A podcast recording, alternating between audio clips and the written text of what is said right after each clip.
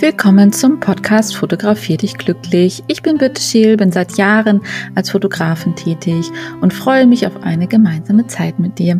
Hier gibt es ganz viele Tipps und Tricks rund um Fotografie und wie sie dich glücklich machen kann. Viel Spaß dabei! Hallo und herzlich willkommen zurück zu einer weiteren Folge von Fotografier dich glücklich. In meiner heutigen Folge äh, geht es wieder um einen Themenwunsch. Vielen Dank, Marlena. Und zwar ist der Themenwunsch Actionbilder, also Bilder in starker Bewegung. Und ja, ein paar Tipps, ein paar Tricks, äh, wie man trotzdem scharfe Aufnahmen machen kann, beziehungsweise was es da sowieso für Möglichkeiten gibt. Also, mein erster Tipp bei Actionaufnahmen ist natürlich einmal das Timing und natürlich die Vorhersage. Wenn du natürlich weißt, was gleich passieren wird, äh, machst, es, machst du es dir natürlich viel, viel einfacher, ähm, weil du einfach drauf gefasst bist, weil du deine Kamera entsprechend einstellen kannst und weißt schon mal grob, wo du hin fokussieren musst. Also egal, ob du jetzt Möwen fotografierst oder einen Hund fotografierst oder ein Motorrad fotografierst oder ein Geysir oder so, ähm, wenn du weißt ungefähr, wo da gleich was passieren wird mit äh, Action, ähm, dann kannst du natürlich schon mal die Kamera entsprechend einstellen. Also das ist so das Erste. Ähm, Timing ist halt super, super wichtig und auch die Vorhersage. Dann sind Sportaufnahmen generell immer echt eine super große Herausforderung. Also als Pferdefotografin weiß ich, wovon ich spreche, weil Pferde nicht gerade langsam sind. Aber ich fotografiere zum Beispiel auch Hunde, die können auch wahnsinnig schnell sein oder Vögel. Ähm, gefühlt würde ich sagen, je kleiner das Tier, umso schwieriger wird es. Also ein großer Hund ist einfacher in Bewegung zu fotografieren wie ein kleiner Hund. Noch schwieriger wird es, einen Vogel zu fotografieren und noch schwieriger wird es, eine Hummel zu fotografieren. Also das, daran muss man auch zum Beispiel immer mal denken. Da gibt es natürlich trotzdem Ausnahmen, aber je kleiner das Tier, umso schneller sind einfach diese Mikro-Mini-Bewegungen ähm, die man natürlich trotzdem erfassen möchte und natürlich trotzdem noch ein scharfes Bild haben möchte. Also für den Autofokus deiner Kamera ist es wirklich eine große Herausforderung. Und je älter die Kamera ist und je älter das Objektiv auch ist oder je nachdem, welcher Motor auch im Objektiv verbaut wurde, könnte das in manchen Kombinationen wirklich auch schwierig werden, mitfokussieren zu lassen, also den Autofokus wirklich zu nutzen. Ähm, ich würde dann immer empfehlen, auf jeden Fall das mittlere, also das zentrale Autofokusfeld zu nehmen, weil das der Kreuzsensor ist und der vom Autofokus, von den Autofokusfeldern her, Punkten her immer am besten funktioniert. Tatsächlich. Also es ist fast eigentlich, soweit ich weiß, bei allen Kameras und Objektiven so. Bei den neuen Kameras ist es mittlerweile so, dass ähm, fast alle Autofokusfelder super funktionieren und bei den ganz neuen Kameras, die haben natürlich meistens einen Augenfokus, der astrein mitfokussiert. Das macht es natürlich einfacher. Ähm, ja, wenn jetzt zum Beispiel eine günstige, also du bist ein Hobbyfotograf, du hast ein günstigeres Objektiv, was ja auch überhaupt nicht schlimm ist, und eine günstigere Kamera, möchtest aber zum Beispiel trotzdem eine vorhersehbare Situation fotografieren, also zum Beispiel ein Pferderennen oder ein Springturnier, dann weißt du ja ungefähr, wo das Pferd längs laufen wird, vermutlich. Und, oder das Motorrad längs fahren wird auf der Rennstrecke oder so. Dann kann kannst du natürlich überlegen, ob du den Autofokus abstellst und auf den Punkt, wo das Pferd oder das Motorrad oder der Hund äh, auf jeden Fall längs kommen wirst, manuell fokussierst. Da hast du natürlich immer nur einen ganz kurzen Zeitraum, also kannst nicht mitziehen oder so. Du musst halt ganz genau überlegen, okay, wann, in welcher Phase würde das jetzt gut aussehen? Natürlich meistens so schräg von vorne, nicht so ganz frontal. Und dann könntest du schon mal auf den Bereich fokussieren, die Blende vielleicht nicht ganz, also also ich würde die Blende dann nicht unbedingt auf 2,8 stellen, sondern vielleicht auf 4,0 oder so. Da hast du natürlich schon mal mehr Chancen. Oder wenn du noch mehr machen willst, auf acht. Dann hast du aber natürlich nicht keine schöne Freistellung, die man wieder haben will. Da muss man so ein bisschen ausprobieren. Ja, und dann fokussierst du einfach den Bereich schon mal an, wo das Tier längs kommen wird, wenn alles gut klappt. Und kannst dann da zwei, drei Bilder in dem Moment machen, wenn das Tier vorbeikommt. Genau. Oder das Motorrad oder das Auto oder was auch immer gerade. Bei den günstigeren Modellen ist das oft die einzige Variante, damit man wirklich was Gutes findet.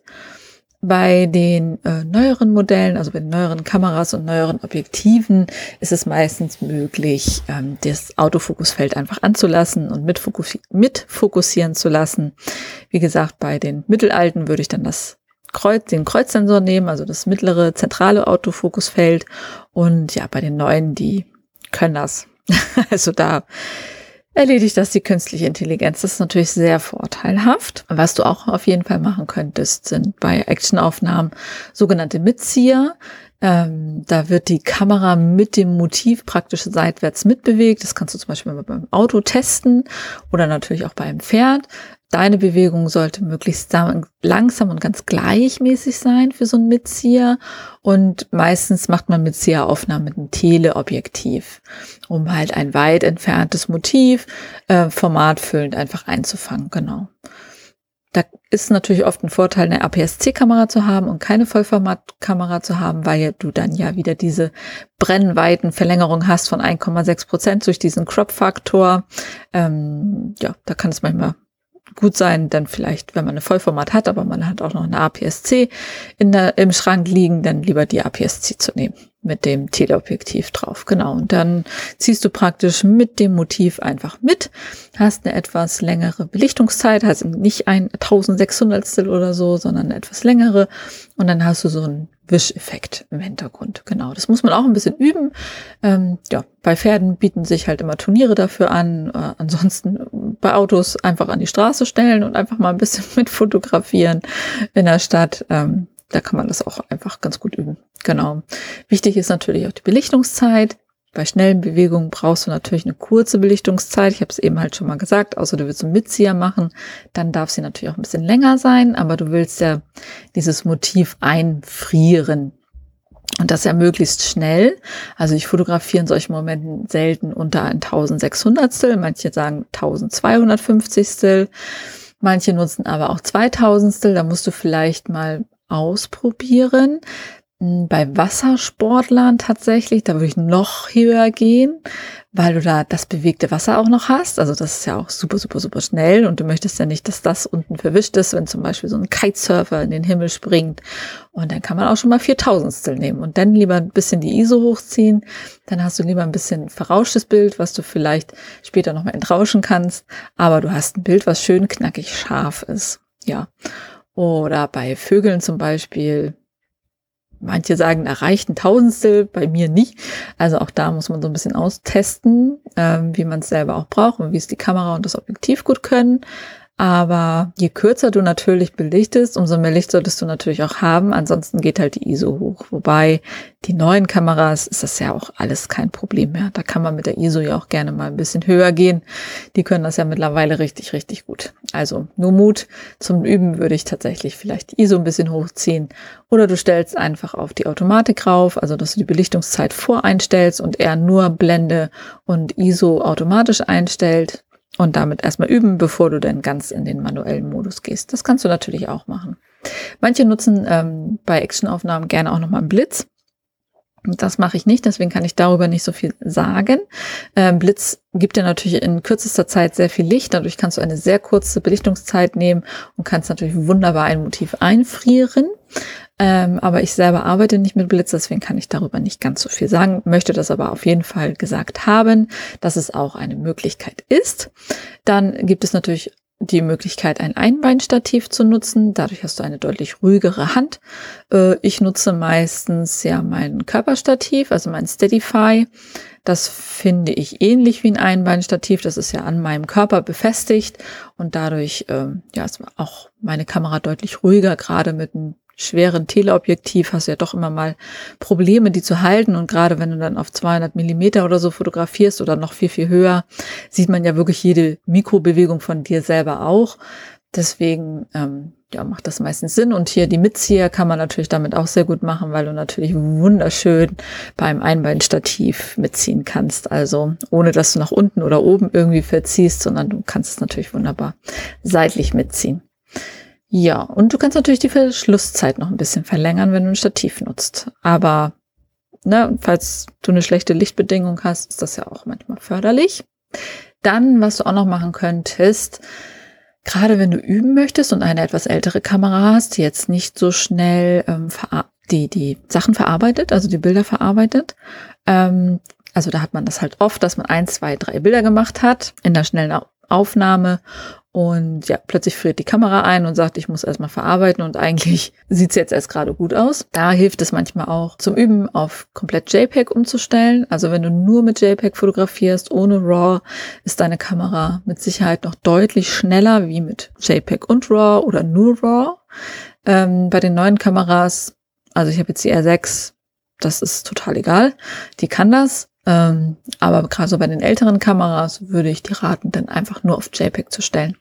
Und dann hast du zwar im Nachgang nicht ganz so viel Bearbeitungsmöglichkeiten, aber bei Actionaufnahmen ist meistens ja die Bearbeitung auch nicht ganz so groß. Gut, bei Pferdeaufnahmen manchmal schon, aber ähm, ja, wenn man jetzt auf einem Turnier zum Beispiel fotografiert oder so, dann macht man ja nicht so viel mit den, mit den Bildern. Da muss man halt gucken, dass man es korrekt belichtet direkt. Das sollte man immer schauen, aber darauf muss man sich dann so ein bisschen einlassen. Aber ich finde gerade so zum Üben macht das manchmal Sinn, weil die Kamera dadurch auch deutlich schneller wird.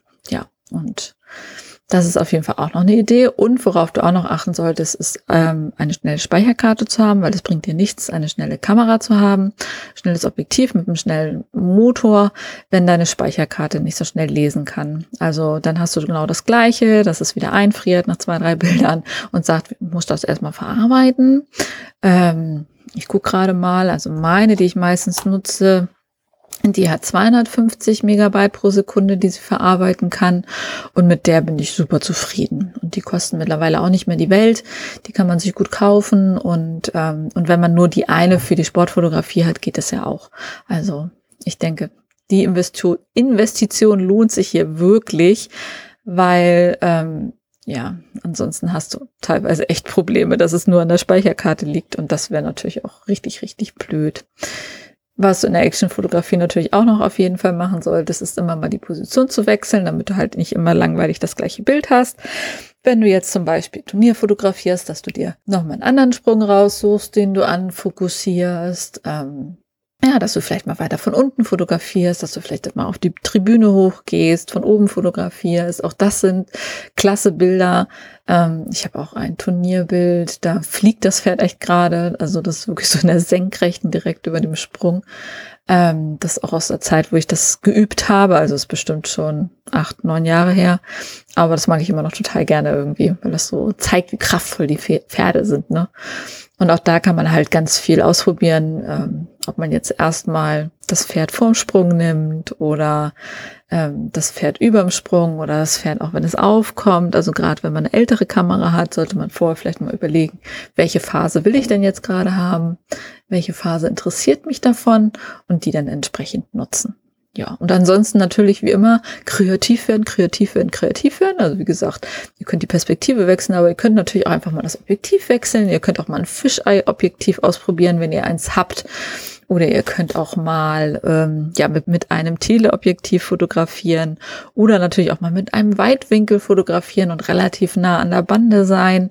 Also ähm, ja, probiert es einfach mal aus. Bei Pferden hat sich tatsächlich bewährt, auf 200 Millimeter zu fotografieren. Aber ich finde gerade, wenn man da mal einfach mal ein paar Sachen testet, können da echt lustige Sachen bei rauskommen. Und ähm, ja, ich bin gespannt, was ihr so Kreatives geleistet habt. Zeigt es mir gerne verlinkt mich auf Instagram gerne unter dem Hashtag Fotografier dich glücklich. Da schaue ich regelmäßig rein. Oder ähm, auf meiner Facebook-Gruppe Fotografier dich glücklich. Könnt ihr natürlich gerne auch immer posten, eure Bilder. Auch wenn ihr gerne mal ein bisschen Feedback haben wollt dazu. Ihr könnt mich jederzeit kontaktieren.